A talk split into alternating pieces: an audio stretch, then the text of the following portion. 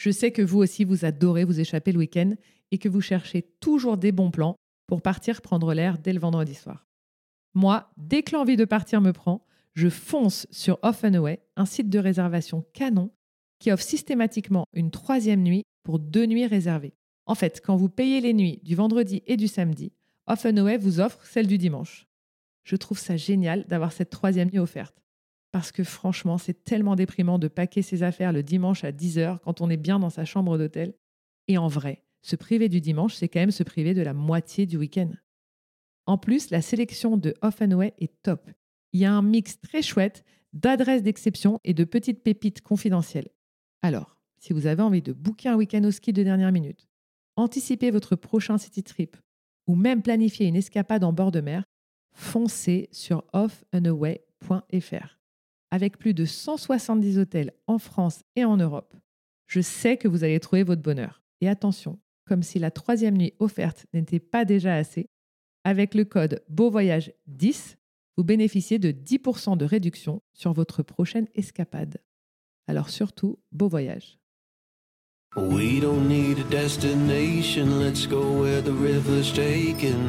Bonjour, c'est Marie et vous écoutez Beau Voyage. De l'ascension du Merapic au Népal, au tour du monde en famille, du road trip au Chili au bivouac en Inde dans les Pyrénées, vous entendrez des hommes et des femmes qui partagent leurs aventures hors des sentiers battus. Des aventuriers ordinaires qui vous racontent leurs aventures extraordinaires.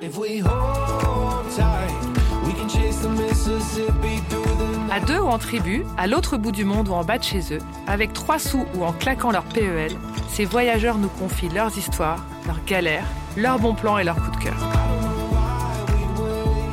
Sur Beau Voyage, nous allons vous prouver que l'aventure est partout et à la portée de tout le monde.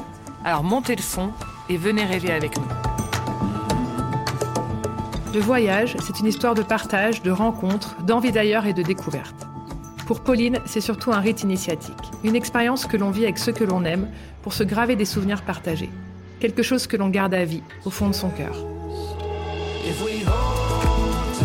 Avec ses trois filles, cette Parisienne calme, souriante et curieuse de tout a instauré le voyage de sixième. À chaque rentrée au collège, elle a emmené l'une de ses têtes blondes pour 15 jours au bout du monde, entre filles, juste à deux, loin de tout. Après le Cambodge pour l'aînée et le Pérou pour la seconde, elle a embarqué sa petite dernière sur les routes de Mongolie. Enfin, sur les pistes plutôt. Elle nous a parlé de ce rite qu'elle a installé dans sa tribu, de ce besoin de se retrouver en tête à tête avant de laisser ses filles s'envoler de leurs propres ailes, et de son dernier road trip entre yourte, yak et nuit glaciale dans les steppes.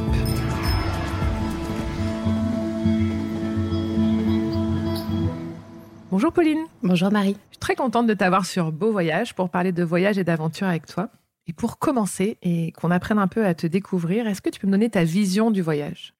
Alors moi, la vision du voyage, je l'ai comme une véritable euh, envie de partir à la découverte et d'être dans une logique d'abandon abandon de moi-même aussi par rapport à ce que je pourrais faire et laisser euh, tous les problèmes derrière moi et surtout aller à la rencontre d'un pays, d'une culture, d'une cuisine aussi et de m'assurer d'être au plus près des gens. Vraiment dans l'humain. Absolument. Et ça te vient d'où cette envie? Alors cette envie, alors faut savoir, c'est que moi je vis dans une famille qui est très, qui a une âme voyageuse. J'ai un père qui est parti deux fois en Afghanistan en voiture, qui est parti avec ma mère et des copains de la famille, dont ma marraine et euh, ma cousine euh, au Yémen, en énormément aussi euh, en Europe de l'Est. Ils sont partis en Syrie. Et surtout, c'est qu'on recevait des milliards de cartes postales de leur voyage, que j'ai tous gardées, que j'ai mis dans un tableau. Donc j'ai vraiment une trace. Et donc ils revenaient. Tu as voyagé à travers leur voyage depuis que tu es petite. Exactement. Et puis surtout, c'est que ce qui était génial à l'époque, c'est qu'il n'y avait pas le téléphone, pas les iPhones. Donc en fait, le partage ne se faisait pas de manière instantanée. Et c'est ça qui était merveilleux parce que quand ils rentraient, ils avaient toutes les années, à te raconter, exactement. On n'était que dans l'anecdote. Et aujourd'hui, tu as trois filles. Et comment tu leur transmets ça alors? Comment je leur transmets ça? Bah, Déjà en voyageant avec elles en éventuellement, alors quand elles étaient petites, c'était un petit peu compliqué, en construisant un peu un voyage, mais donc tu pouvais pas trop le faire, mais en ayant en tête aussi les contraintes de l'âge pour faire un mix entre notre intérêt propre, donc à savoir visiter, voilà, visiter, tout en nous adaptant aux besoins de l'enfant, mais sans que ce soit une contrainte trop forte. Tu vois, typiquement, je me souviens qu'on était parti en Indonésie avec les filles. Jeanne avait juste deux ans. On est parti sur le Kawaii Gène et le Mont Bromo. Bon, bah, on se levait à 3 heures du matin parce que de toutes les manières, on n'avait pas le choix. Mais, et on trouvait des astuces. Typiquement, je me souviens quand on a monté le Kawaii Gène, les filles n'avaient jamais eu le droit de boire du coca. Donc euh, Jeanne avait deux ans, donc ça veut dire que Louise en avait cinq et Alice sept. Et eh ben euh, la Madeleine de Proust et euh, la carotte, c'était le coca. Et je me souviens, c'est même toi qui m'avais dit quand tu voyages avec tes enfants, prends toujours un hôtel avec une piscine comme ça le matin. Tu visites culture et tout, et l'après-midi c'est l'éclate dans la piscine et chacun a eu sa partie de de kiff ou en tout cas de, moments qui te remplissent quoi. Exactement. Et ça, je le, tiens ou je l'ai vécu ou je l'ai en souvenir avec mes parents quand on était en Italie. C'est-à-dire qu'on on, s'amusait toute la journée, on était dans la piscine et euh, le soir on partait visiter. Alors on était toujours un peu à contre-temps parce que je me souviens que les gens partaient le matin et nous on partait plutôt en fin de journée. Donc il y avait toujours un peu une frustration mais qui était aussi plutôt pas mal parce que ça donnait l'envie de revenir et d'aller voir la porte de l'église euh, fermée en disant mais c'est quoi le trésor qui se cache derrière ça? On n'a pas pu la voir. Et je trouve qu'il faut trouver un équilibre même pour toi mais sans obligatoirement que ça devienne euh, une obligation de se coller aussi aux besoins de l'enfant parce que euh, moi je suis intimement persuadée qu'un enfant s'adapte et, et, te suit. À partir du moment où toi tu es raccord et tu es bien dans tes basques eux le sont aussi. Oui ils te suivent. Alors je sais que tu voyages seul avec tes filles est-ce que tu peux nous raconter un peu l'histoire de ça? Donc, tu voyages seule avec tes filles, à chaque fois à l'âge de 10 ans, tu vas nous dire pourquoi. Tu fais un voyage, ou la sixième, tu vas me dire, un espèce de voyage initiatique en tête à tête. Et d'où ça te vient? Pourquoi? Raconte-nous un peu. Alors, ce qui s'est passé, c'est qu'il y a une année, euh, suite à mon congé maternité, j'avais encore un, bon petit stock de vacances sur. Euh, je sais pas comment on s'appelle ça. voilà, j'avais mon petit stock de vacances et on m'a gentiment demandé de les solder. Donc j'avais euh, trois semaines, trois semaines et demie. Et euh, avec euh, la bouche en cœur que l'on peut connaître pour certaines entreprises, ils m'ont dit bah voilà, ça va être super, tu vas pouvoir te poser une semaine, un jour par semaine, et comme ça on solde tes vacances. Donc moi je les ai regardés, je me écoutez, vous êtes gentils, mais moi il est inenvisageable que je me pose une journée de ci de là parce que je ne vois pas l'apport et le bénéfice que je peux en tirer. Mais en revanche, si vous êtes d'accord, je pose mes trois semaines d'affilée. Et donc, j'ai posé parce que j'ai trois, enfants, donc euh, il faut que je cale aussi avec les vacances scolaires. Et donc, c'est ce qu'on a fait. On est parti une semaine tous les cinq euh, au Cambodge.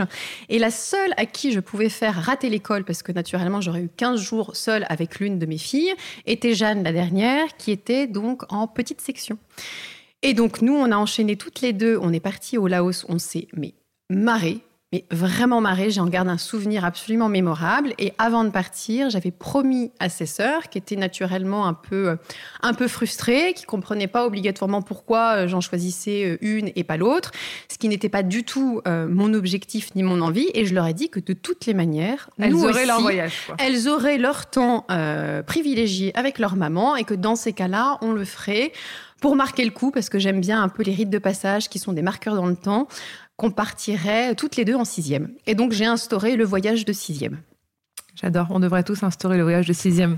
Et alors, qu'est-ce que tu as fait comme voyage de sixième? Alors, en voyage de sixième, euh, donc au démarrage, l'idée c'était éventuellement de récupérer, d'avoir un peu de recueillir euh, leurs envies. Donc, ma fille aînée, euh, Alice, avait très envie de partir au Japon. Bon, malheureusement, c'était une destination qui rentrait pas spécialement dans, ton budget, dans mon enveloppe budgétaire. Dans ton budget rite de passage. Voilà. Et donc, finalement, c'est moi qui ai tranché, c'est moi qui ai décidé. Euh, en fonction de mes envies, de mes aspirations, mais aussi ce que j'avais envie de leur transmettre. Euh, montrer qu'on pouvait faire différents types de voyages en un, c'est-à-dire à la fois faire du route, aller dans un hôtel un peu pourri, savoir se faire plaisir dans un hôtel euh, un peu plus haut de gamme et d'être vraiment dans, une, dans un équilibre de tout cela et que tout pouvait se mélanger en même temps. Et donc on est parti en Birmanie parce que j'avais très envie d'aller là-bas, que c'était encore une destination où il n'y avait pas beaucoup de gens parce que finalement c'est vrai qu'avec la joute birmane, c'est une destination qui est extrêmement compliquée. Alors, il faut savoir, c'est que moi, quand je pars en voyage, j'aime voyager seule, euh, conduire, avoir ma voiture et n'être entravée euh, ni par un guide ni par un chauffeur. Malheureusement pour la Birmanie, euh, il est impossible pour les, pour les étrangers de louer une voiture. Et donc, ce que j'ai fait, je suis allée sur, sur Internet et j'ai cherché des contacts sur place, des contacts locaux pour trouver le moyen justement d'avoir une personne qui se charge de me véhiculer d'un point A à un point B parce que je n'avais pas cette autonomie. Et on s'est, euh, nous aussi, on s'est énormément marré. Et je me souviens d'un moment. Alors moi, j'ai jamais fait de scooter.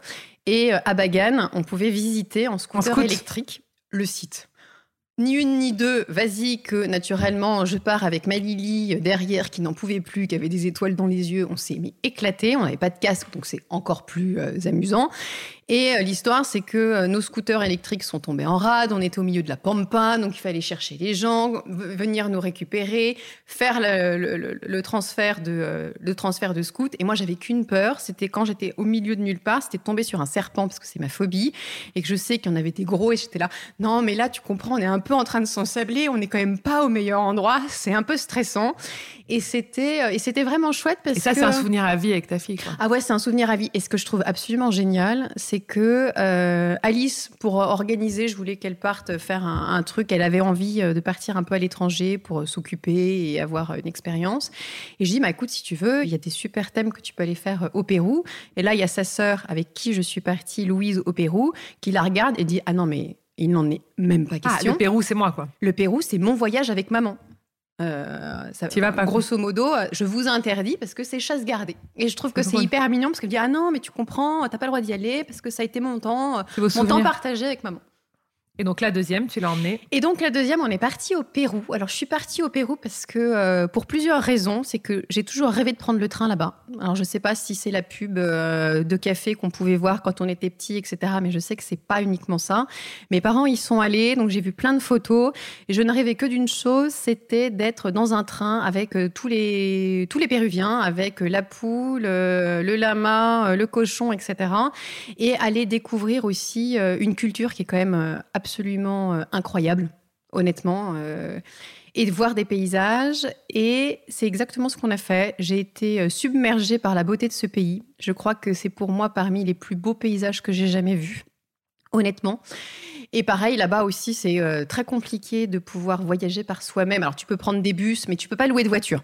En fait, c'est plus par ça. Genre, tu peux tout à fait voyager par toi-même, mais tu peux pas louer de voiture. Donc, grosse frustration, parce que moi, j'aime bien pouvoir faire des road trips parce que tu observes, tu te vides la tête, etc. Non, mais moi, je euh, n'aime que conduire et me balader. Et, euh, et j'ai eu mon voyage en train. Alors oui, pas dans une version euh, rustique, dans une version un peu plus luxe, mais qui valait vraiment le coup parce que là, finalement, tu traverses des villages et puis surtout, tu traverses véritablement la pampa. C'est-à-dire que tu as des paysages à perte de vue qui sont tous plus beaux les uns que les autres. En plus, on y était à ce moment-là, on était au mois de février, donc il y avait des couleurs absolument extraordinaires, des verts mordants, des verts crus, du bleu, du gris, les nuages blancs, etc. Le sillon du train, tu sais, des lignes de train qui étaient à droite, à gauche, etc. Ce qui faisait que tu avais des angles de vue qui étaient totalement différents. Et ce qui était merveilleux, c'est que, en effet, alors tu avais quand même le confort du train qui était assez, euh, assez fantastique mais tu as cette espèce de plateforme sur la fin qui est complètement ouvert aux quatre vents, où tu peux t'asseoir et t'observes le paysage. Donc tu vois tes lamas euh, et tu vois la, nature qui vit, et puis les gens qui sont euh, un petit peu dans, les, euh, dans, les, dans la campagne, c'était c'était une merveille. Et ton mari, il vient pas? Et mon mari vient pas, mon mari vient pas, mon mari est un peu frustré. Et en même temps, je trouve que c'est une chance parce que je l'ai vécu enfant avec mon père, mais aussi avec ma mère, parce que j'étais partie seule en tête à tête avec elle. Elle était partie, euh, elle avait une de ses copines qui habitait à New York. Alors je crois que c'était pour la sixième. Et donc pour mon anniversaire, à Pâques, on était partis une semaine toutes les deux en tête à tête. Et j'aime bien cette possibilité d'avoir un moment seul avec son père ou sa mère parce que je trouve que ça crée une rupture dans la dynamique familiale. Parce que c'est vrai qu'on a souvent tendance à être un peu en, en tribu en tribu, en bloc, et finalement tu fonctionnes en bloc et en tribu. Donc tu ne crées pas d'aspérité en quelque sorte. Et je trouve que ça permet euh, un sas de respiration pour tout le monde et un enrichissement pour tout le monde parce que tu, tu romps en quelque sorte la monotonie de ce groupe. ce, ce, pacte de famille, quoi. Ce pacte de famille, hein, ton pacte de bière que tu trimbales à droite à gauche, même si c'est fantastique systématiquement à chaque fois d'avoir la possibilité de vivre et de partager des moments euh, en même temps. Mais tu crées d'autres souvenirs aussi pour ceux qui restent. Parce ah bah de toute façon, ceux qui restent là, à chaque fois, tu laisses deux filles et un mari qui doivent quand même s'occuper et trouver des trucs à faire. Exactement. Et donc toi, tu reviens avec des souvenirs, euh, une intention pour tout le monde naturellement, parce que tu reviens avec. Alors moi, je sais, quand je pars en voyage, j'adore apporter des cadeaux à tout le monde, un petit truc, etc. Euh, on avait rapporté une petite chouette en papier mâché de Birmanie à tout le monde en petit, et qui était un symbole de chance et qu'on trouvait dans les temples. Moi, je l'ai tout, je l'ai toujours. J'en ai un, je l'ai la grande version, et toutes mes filles en ont une, et elles l'ont toujours dans leur chambre. Ah, et c'est ça qui est sympa, parce qu'en plus de ça, ça crée aussi un, Alors, on n'a pas besoin de s'attacher aux, objets, mais ça crée un souvenir et ça te renvoie comme un flash à quelque chose que quand tu as, besoin, ça un petit coup de boost si tu as besoin d'un... Et donc, j'aime bien ce principe de créer une, une nouvelle dynamique et puis surtout de, d'avoir un temps à soi, seul, avec son enfant. Alors, tu n'as pas besoin du voyage hein, pour le faire, fort heureusement. C'était des choses que j'avais déjà... Plein de manières, il y a plein de manières de le faire, as. C'était déjà des choses que, et c'était des choses que j'avais déjà instaurées en allant seul au resto, seul au cinéma, seul aller voir une pièce de théâtre, un ballet, etc. Mais le voyage, j'ai trouvé que c'était aussi l'occasion de, euh, de montrer la chance qu'elles avaient, de montrer des modes de vie différents et de créer aussi euh, une autre forme de partage.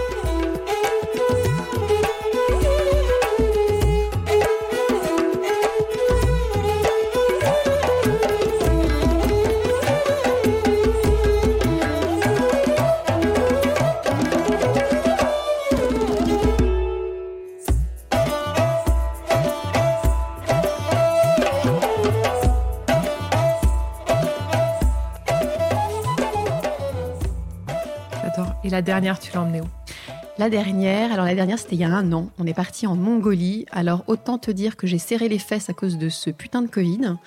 Parce que euh, ce pays a été euh, fermé. été fermé pendant deux ans, là. Pendant deux ans. Et donc j'étais là, mais pourvu que je puisse y aller, pourvu que je puisse y aller. C'était quoi ton backup s'il n'y avait pas la Mongolie? Bah, C'était la Mongolie, mais l'année d'après. D'accord. En fait, c'était la Mongolie. Je rêve d'aller en Mongolie depuis que je suis toute petite. Mon père était abonné à Géo. Et j'adorais regarder les reportages sur la Mongolie. À chaque fois qu'il y en avait un, et c'était souvent en première page, je trouve que euh, le paysage euh, t'attire, te vampirise. Euh, et, c'est vrai que cette vie de nomade et de ce pays qui est complètement enfermé entre le marteau et l'enclume, entre la Russie et la Chine, fait qu'il euh, est quand même très peu ouvert à l'extérieur, qu'il a été euh, sous le régime soviétique jusqu'en 91, et donc c'est vrai qu'il n'a pas euh, eu cette possibilité vraiment de s'ouvrir. Et comme je disais, entre la Russie et la Chine, même une fois que le régime soviétique est parti, même si tu tombes, t'as pas beaucoup d'espace. C'est pas très évident. ouais. Et, et, ce constat, j'ai vraiment pu le faire sur place. Donc voilà, donc Géo, l'envie d'aller là-bas et d'aller vivre avec les nomades en fait. Et alors qu'est-ce qu'on fait quand on part en Mongolie?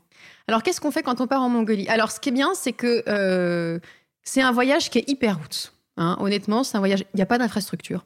Il n'y en a pas. Euh, très peu d'infrastructures hôtelières, si ce n'est à Ulaanbaatar. Hein, on va dire que tu as 70% de la population, grosso modo, euh, si je me trompe pas. Hein, euh, c'est mes souvenirs qui vit et qui habite à Ulaanbaatar. Et le reste, ce sont des gens qui sont des nomades. Donc, et les nomades, dans la Pampa, donc c'est très très grand. ça fait, je sais plus, trois ou quatre fois la France. Tu as très très peu d'infrastructures routières. Donc la majeure partie du temps, tu es sur des pistes. Donc ça, c'est pas un problème. Mais donc, ce qui veut dire que tu n'as pas, pas de réseau électrique, tu n'as pas de réseau, on va dire, de tout ce qui sera euh, tout à l'égout, etc. Et donc, tu arrives un peu au milieu de nulle part. Donc ils ont commencé à développer pour accueillir certaines formes de tourisme et puis en fonction de certains lieux, ce qu'ils appellent des camps touristiques. Donc autant te dire que moi c'est pas spécialement ma cam et qui reprennent un peu le principe de l'hôtel avec des yourtes en dur. Donc euh, tu as pas véritablement le même charme que euh, la yourte, euh, on va dire un peu démontable, etc. te permettant d'avoir une, salle de bain, une salle de bain, voilà. Bon, mais ça, ça peut être une bonne version pour des gens qui rêvent de découvrir la Mongolie, quand même un peu aventurier mais avec un peu plus de confort. Peut-être si t'es plus âgé ou des enfants plus petits, tu peux le faire comme ça. C'est une bonne alternative. Après, tu as des zones où il n'y en a pas.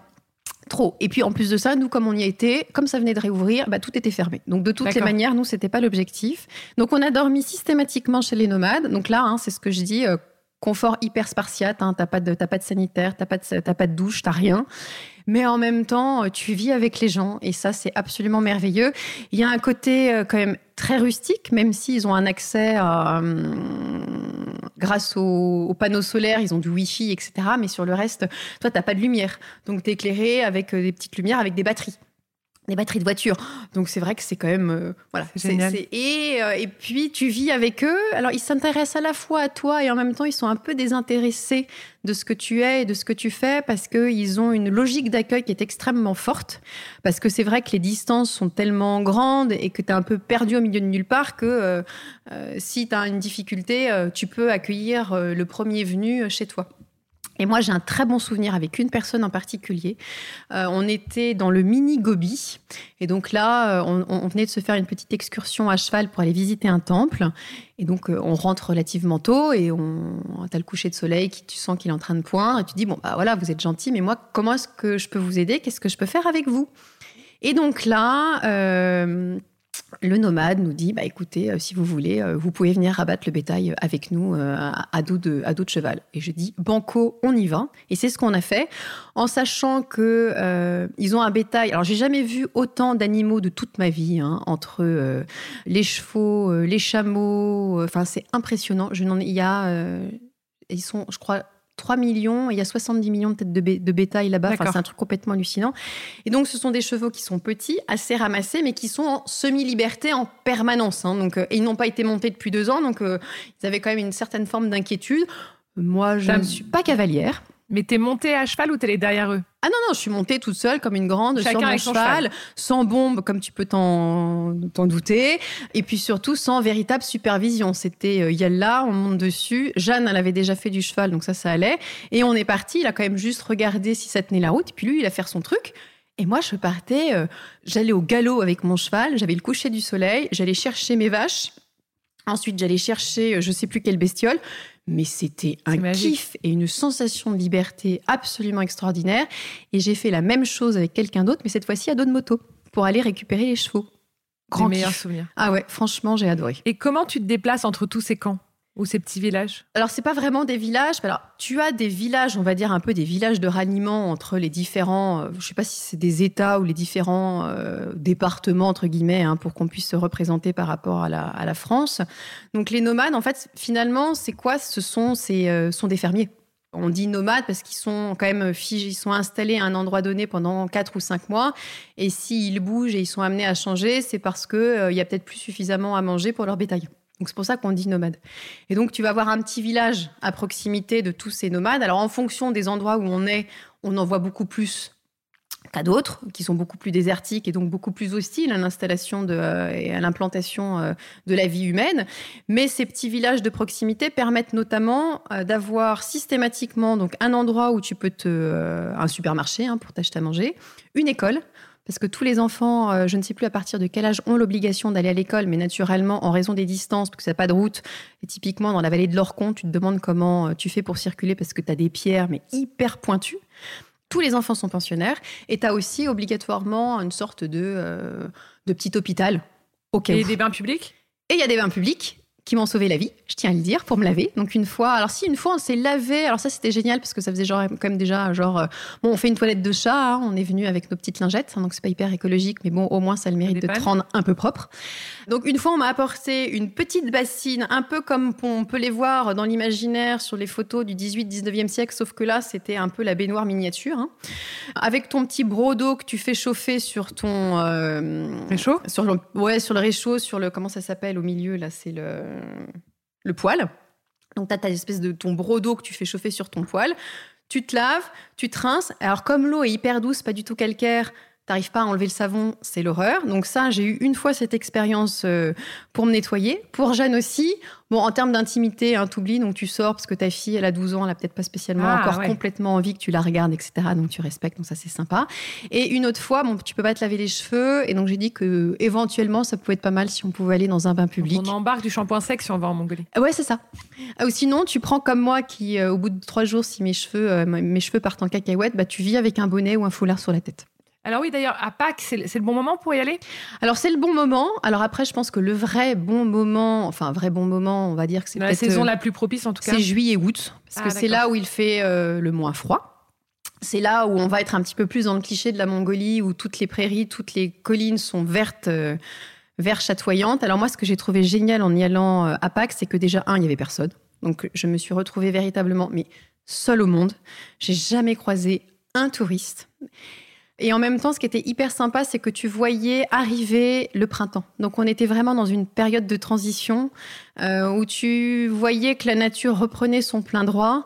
Euh, et surtout, c'est que euh, en hiver, il fait extrêmement froid. Alors je sais que c'est éventuellement possible d'y aller, mais alors par contre, je peux te dire que tu te pelles les fesses la nuit. Donc là, on se dit plutôt Pâques ou les grandes vacances. Ouais, c'est ça. Tu te pelles les fesses. Et comment donc tu te déplaces entre les endroits que tu as visités? Alors, là, pareil, euh, soit tu peux faire éventuellement, tu as des bus qui vont d'un endroit à l'autre, tu peux éventuellement faire du stop, mais je pense que c'est un peu compliqué. Soit, sinon, moi, je suis passée par, un, par une, agence locale pour trouver, on va dire, euh, un chauffeur et un guide, donc typiquement tout ce que je déteste. Mais sinon, déjà, un, pour rentrer en contact avec les gens, c'est absolument impossible. C'est aussi très compliqué dans ces cas-là de savoir où tu peux aller dormir. Et puis surtout, c'est que tu n'as aucun panneau d'indication. C'est-à-dire que de temps en temps, je regardais, alors ils sont absolument adorables, je me dis, mais vous faites comment pour vous orienter C'est au doigt mouillé Il me dit, mais non, en plus, je pense qu'ils l'ont dans le sang, hein, ce sont des nomades. Oui, bien euh, sûr, voilà. ils connaissent quoi. Ils connaissent, mais tu dis, mais parce qu'en fait, là, la pierre, tout se ressemble un petit peu, même si les paysages sont différents. Et moi, j'ai jamais éprouvé de lassitude dans les paysages, honnêtement, jamais. Mais tu te demandes comment tu fais pour t'orienter, donc tu as la Mais possibilité. comme les nomades dans le désert, tu demandes la même chose et en fait, ils trouvent toujours leur, euh, leur route. C'est impressionnant. Et sinon, donc tu as, tu peux avoir soit ton SUV euh, hyper confort euh, japonais, etc. Ah, mais soit, la- le petit soit van le russe, Oise, là. le Oise. Et naturellement, c'est le Bah, plus sympa. Alors après, en même temps, nous, on avait un Oise qui était hyper capricieux. Donc deux, trois fois, il a, il a un peu rendu là, mais il n'arrivait pas à redémarrer. Et là, t'es perdu au milieu de nulle part et tu dis, et là, on est dans la merde. Qu'est-ce qui se passe si on ne redémarre pas? Et là, bizarrement, mais quand je dis que t'es vraiment au milieu de nulle part, t'es au milieu de nulle part, tu vois quelqu'un sur une moto. Tu dis, mais ils sont où? Où est-ce qu'ils sont Ils sont gâchés? cachés. Ils sont où? Donc tu dis que finalement, tu te sens seul, mais il y en a toujours un qui peut potentiellement un peu veiller. Après, je sais qu'il y en a qui partent avec euh, une voiture tout seul. Euh, et dans ces cas-là, je pense qu'il faut avoir une voiture extrêmement bien équipée, notamment au niveau de tes pneus, parce que moi, j'ai toujours pas compris comment on a fait pour ne jamais crever. Honnêtement, j'étais là, mais comment on fait Non, après, tu peux Avec des bons comme en. Afrique avec deux roues de secours et te dire. euh, Oui, c'est ça. Mais après, euh, moi, je sais, je, je sais changer une roue. Bon, voilà. Et sinon, à mon avis, je pense qu'il faut aussi un très bon, euh, un très bon GPS, mais plutôt GPS satellite. Oui. Parce que et alors, donc, pas toi, de t'es es arrivé à Ulaanbaatar. Ouais. De là, t'as pris ton chauffeur et ton guide. Enfin, t'as rencontré Exactement. ton chauffeur. Et c'est eux vraiment qui t'ont conduit jusqu'à la fin à Ulaanbaatar. T'as fait une boucle. Exactement. J'ai fait une boucle. On a dû Et changer. fait quoi comme circuit? Alors, on est parti un petit peu. On a fait, on a fait une grande boucle. Donc, on est parti d'abord pour aller voir les euh, les chevaux de euh, Presliavac, un truc comme ça. J'arrive pas à le prononcer. Donc, c'est les premiers. Ce sont des chevaux sauvages qui ont été réintroduits, euh, je crois, au début du XXe siècle. Donc, ils sont très courts. Ils ont une très belle robe. Donc là, on a pu, euh, on les a aperçus. Et donc, c'est ça qui. Est... Et alors là, ce qui était génial, c'était qu'on était en pleine tempête de neige. Donc, t'arrives, t'as un manteau qui recouvre le tout, et t'as ton cheval qui débarque. Tu t'attends pas obligatoirement à le voir parce que naturellement sauvage, il n'est pas obligatoirement euh, présent. Et avec la neige, voilà, ça apporte quelque chose de, de totalement féerique. Ensuite, on a été dans le mini Gobi, qui est une espèce de petite alternative si on n'a pas le temps d'aller dans le grand Gobi. Même si je trouve qu'au niveau des paysages, ça, enfin moi personnellement, j'ai pas trouvé que c'était vraiment très très proche et très similaire. C'est là où j'ai fait ma première excursion euh, à dos de cheval pour aller rabattre le, le bétail. Ensuite, on est passé donc sur le chemin, on s'est arrêté à Karakorum, qui était le grand centre religieux de la ville. Parce qu'il faut savoir, c'est que dans les années 30, sous euh, Koba, euh, le fou furieux de Staline, il a décimé euh, la plus grande majorité du clergé et de l'élite. Donc, ils ont réussi quand même, tant bien que mal, à essayer de sauver des éléments religieux qu'ils ont cachés, des petits bouddhas, etc. Et donc, ils ont aussi rasé des temples. Et donc, ce grand centre de Karakorum, qui est le grand centre religieux, tu le visites et c'est absolument extraordinaire parce que c'est ceinturé. Et tu vois à l'intérieur, donc il reste des temples qui sont debout. Voilà. Et ensuite, on a été dans la vallée de l'Orcon. C'est là où, en fait, tu as l'impression d'être dans une rivière de pierre. Alors, franchement, euh, je pense que tu avances à 15 km à l'heure. Parce que tu as tellement de rocailles, de rochers, que tu es secoué comme un prunier. Puis alors, en plus, tu vois, l'Oise, c'est sympa, mais c'est pas hyper confort. Donc, tu es ballotté à droite, à gauche. Moi, j'adore. Donc, en plus de ça, ça te laisse du temps pour apprécier le paysage. En plus, là, ce qui a été super, donc c'est qu'ensuite, on s'est refait une grande balade à cheval et on s'est retrouvé dans un ancien euh, camp de colonie de vacances pour enfants soviétiques, à côté d'une chute d'eau. Et donc là, c'était absolument incroyable parce que le camp est littéralement abandonné. Donc tu te, tu voyages dans le temps. Tu as pu quand même te balader dedans. et Ouais. tout ça. Ah bah, je suis complètement rentrée dedans. Donc, tu as encore des lits, euh, tout est abandonné. Et là, ce qui était quand même extrêmement drôle, c'est qu'on a vu un yak, une maman yak, voler, abandonner son petit, euh, son bébé yak. Et donc, on s'est dit, mais non, mais qu'est-ce qui se passe? Ça va pas, reviens, occupe-toi, etc. Donc, voilà. Donc, on a même vécu aussi avec, euh, les yaks. Et après, euh, après Karakorum et, euh, et la vallée de l'Orcon, on a été euh, dans le Gobi. Alors le Gobi, ça, il se déroule un peu en plusieurs temps. C'est très grand. On a été d'abord dans un endroit pour aller voir parce que euh, il y a énormément de dinosaures. Et il y a un endroit qui s'appelle un peu la falaise des dinosaures où on a trouvé notamment les premiers euh, T-Rex. Il y a eu une expédition et d'ailleurs dans ce c'est un peu un, point d'ancrage, alors très certainement pour les paléontologues, et puis il y a une sorte de petit musée qui est juste à côté. Donc là, par contre, on n'a pas trouvé d'endroit où dormir, donc on s'est retrouvé dans cette pièce qui accueille généralement des gens. Jeanne qui me dit Oh maman, ça va être trop bien, on va voir une douche. Je fais Non, je crois pas, je, je pense que on va, dormir dans un musée, on va encore dormir dans un espèce de truc. Donc on a visité euh, le petit musée qui retrace une expédition américaine qui a lieu au début du XXe siècle, où tu as. Alors en plus, ce qui est absolument génial, c'est que cette expédition, elle est faite avec les les outils et les moyens du bord. Donc, c'est les vieilles voitures, Ford, etc. Donc, tu te demandes comment est-ce qu'ils arrivent à avancer. Et donc, ils ont découvert énormément de dinosaures qui se retrouvent en partie au musée d'histoire naturelle de New York donc c'est assez incroyable. Et donc là, c'est un peu comme des falaises. Ça pourrait ressembler un petit peu en termes de couleur et d'ambiance à Bryce Canyon euh, aux États-Unis. Et là, c'est pareil, tu es à perte de vue. Et donc ce qui est sympa, c'est qu'il y a quand même une rupture parce que c'est très plat. Et là, il y a un côté un peu falaise rocheuse. Il y avait un vent à décorner les bœufs. Donc là, on, on se régalait avec Jeanne. Et pareil, tu es toute seule. Donc euh, franchement, c'est euh, exceptionnel. Et puis tu as ton coucher de soleil. Donc ça, c'est très chouette. Et ensuite, après, on a été dans les dunes du Congor. Donc quand on parle de désert, on a tous en... en, Sahara. Exactement. Sahara, qui veut d'ailleurs dire désert. Et donc le désert de Gobi, en fait, c'est un désert qui est rocailleux. C'est un désert extrêmement euh, aride, mais qui n'a pas du tout de, de dunes. Et euh, la dune de Kongor, c'est la seule dune de sable euh, qu'il y a euh, en Mongolie, qui fait 80 km de long et je crois entre différents endroits, 60 km ou plus ou moins, enfin en mètres, etc. Donc là, tu vas à d'autres chameaux, parce que là, c'est les élevages de chameaux. J'ai jamais vu autant de chameaux de toute ma vie. C'est les chameaux de Bactriane qui sont d'une beauté absolue. Euh, donc en plus, ils ont une espèce de houppelande incroyable. Et ce qui était génial, c'est que comme on était en hiver, ils avaient encore, on va dire, leur manteau et toute leur grosse laine bien chaude pour euh, bah, supporter le froid hivernal de la Mongolie qui euh, tombe. Ah, bah. voilà, hein, parce que j'ai, on a pu avoir du moins 15 la nuit pour dormir, donc autant te dire que voilà, c'était, c'était chaud. Et donc il y en a, mais partout, partout. Il y a un moment, tu as, as des tribus de chameaux, des troupeaux de chameaux, pardon, de 70 ou 80 têtes de bétail. Enfin, un truc. Et puis ils sont beaux, ils ont une démarche extrêmement chaloupée. Et donc on y a été euh, avec eux, et là on s'est dit, bah attends, on va monter mais c'est épuisant. Jeanne, on a réussi un peu à monter. Elle m'a abandonnée en cours de route parce qu'elle n'arrivait plus. Et donc là, tu montes sur la cime et là, euh, tu as une vue à 360 et tu vois euh, l'ensemble du paysage autour de toi et, euh, c'est... le rien, quoi. exactement. C'est vide. Exactement. Et ensuite, on a été dans des petites vallées, dans des petits trucs et ensuite, on a rebouclé, on est retourné à Ulaanbaatar. Et moi, ce qui m'a le plus marqué dans mon retour à Ulaanbaatar, c'est que je me suis sentie très agressée en fait par la ville après avoir quitté, on va en quelque sorte un peu la, civilisation euh, que l'on connaît, hein, mhm. avec le bruit, la ville, oui, les, immeubles, restaurants, les, immeubles, etc. donc nous, on n'avait trouvé aucun endroit pour s'arrêter et sustenter sur le chemin, hein, parce que tu n'as pas vraiment de restaurant. Hein. donc souvent, euh, ce qu'on faisait, c'était euh, pique-nique. Donc qu'est-ce qu'on mange en qu'est-ce qu'on mange en Mongolie? Alors on mange beaucoup de moutons. Je sens que ça va plaire à mon côté végétarien. On mange beaucoup de moutons. Il y a très très peu de légumes, si ce n'est pratiquement pas.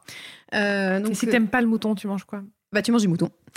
Euh, bah, tu manges pas, c'est un peu compliqué. Ou alors, sinon, tu as prévu dans ton. Nous, ce qu'on avait prévu avant de partir, donc j'avais acheté euh, quelques petits gâteaux, des trucs pour le petit déjeuner au cas où, parce qu'en fait, t'as pas de petit déjeuner euh, ils, pas, ils font pas un pain maison délicieux ou des galettes ou des trucs comme ça Ils font pas ça pas, pas trop.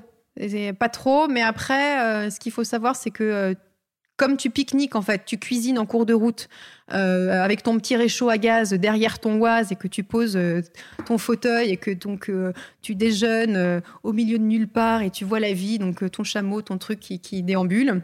Tu peux un peu dire ce que tu, ce que tu aimes, donc tu fais des gros pleins un peu dans des, à différents endroits. Moi, typiquement, je m'étais acheté des sachets de, de mangue séchée, par exemple, tu vois, pour avoir un peu de... Donc, tu as trouvé ça Voilà. Et sinon, tu as quand même un petit peu de courgettes et un peu de carottes. Mais euh, moi, j'ai un peu beaucoup souffert de ça. Et, euh, de temps en temps, j'étais là, mais ils sont où les légumes? Parce que j'aimerais bien aussi en manger. Mais honnêtement, j'ai pas trop souffert de la nourriture. J'avais un peu peur. Et finalement, euh, parce que c'est bien mélangé, c'est bien fait, c'est préparé de façon assez différente. Ça fait partie du voyage, de découvrir. T'as des raviolis? Nous, on a préparé des raviolis avec une personne qui nous a très gentiment accueillis, donc on les a préparés. Il y a la farce, etc. Donc, à partir d'une on va dire d'une pâte. Euh, tu vas pouvoir faire euh, des petites spaghettis ou des raviolis ou euh, des espèces de, de, de pain que tu vas que tu vas fourrer avec avec d'autres choses. Et finalement, on s'en est plutôt pas trop mal sorti. Et ta plus grosse galère? Il y a eu des galères quand même.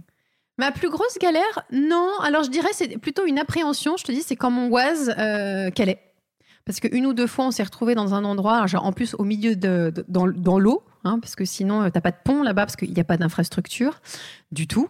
Euh, ils en ont construit un à un moment donné, mais euh, voilà, je pense que c'est ce qui fait que euh, partir en Mongolie a encore énormément de charme parce que avant que ce soit un tourisme, alors je dirais pas de masse parce que je pense que il y aura pas. Il y en aura pas, mais disons que c'est le la richesse de ce pays, c'est que t'as pas d'infrastructure en fait.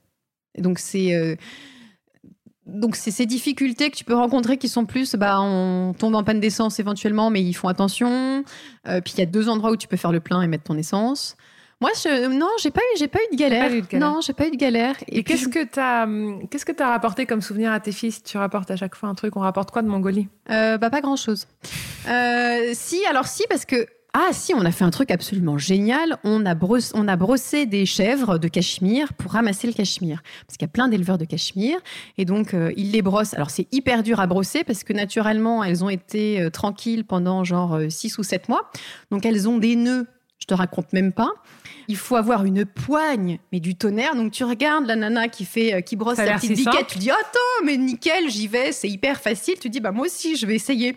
Et donc là tu essayes et tu dis ah ouais non en fait c'est beaucoup plus compliqué et beaucoup plus ardu que ce que je pensais. La chèvre, elle a tendance quand même à se débattre, donc euh, elle est accrochée avec sa corne à un pieu. Donc là, euh, le pieu naturellement se décroche, donc tu es content de pas te prendre le pieu dans la figure. Euh, donc tu peux rapporter éventuellement du cachemire, donc des chaussettes. Donc euh, à Ulaanbaatar, tu as deux grands magasins, dont je me souviens plus du nom, où tu peux acheter. Donc là, ils font des pulls, des ponchos, des chaussettes en cachemire. Ça, j'avoue, je me suis rapporté des, des, chaussettes en cachemire. Et non, moi, ce que j'adore, j'adore me rapporter des manteaux locaux. Je me suis rapporté, tu vois, typiquement du, du, Laos, un magnifique manteau. D'Iran aussi, un manteau turkmène qui est superbe parce que, euh, qui est à proximité. Et elles ont toutes des manteaux absolument magnifiques. Et les hommes aussi. Je préfère d'ailleurs les manteaux euh, masculins que les manteaux euh, féminins parce que ça leur sert de poche. Donc, c'est des grands manteaux qui sont assez amples, qui est ceinturé un peu au niveau, de, au niveau des hanches. Et quand les enfants sont petits, ça te permet de glisser l'enfant dans le manteau quand tu fais ton quand es euh, sur ton cheval et ça permet pas froid en plus exactement. Donc on a on a cherché. Donc moi j'aurais dit écoutez moi j'aimerais bien essayer de me trouver un manteau. Donc on a été dans quelques petits marchés. Donc moi j'ai pas trouvé mon bonheur. Et une fois euh, à force de chercher je me suis rapporté un manteau d'homme euh, en en laine de chameau euh, marron qui est magnifique. Mais sinon, non, on n'a pas, on n'a pas trouvé grand chose, j'avoue. Aussi, tu as, le, le, le, porte-clés euh, en forme de yacht, mais en fait, tu reviens avec des, euh, des souvenirs plein la tête. C'est surtout ça que tu rapportes. Le plus important. C'est quoi ton prochain voyage? Mon prochain voyage, alors là, moi j'aimerais c'est partir dans des endroits hyper faciles où on peut aller sans aucun problème en ce moment, c'est l'Éthiopie et l'Arménie. Parfait. Je suis un peu mal barrée. Merci beaucoup Pauline, à bientôt. À bientôt.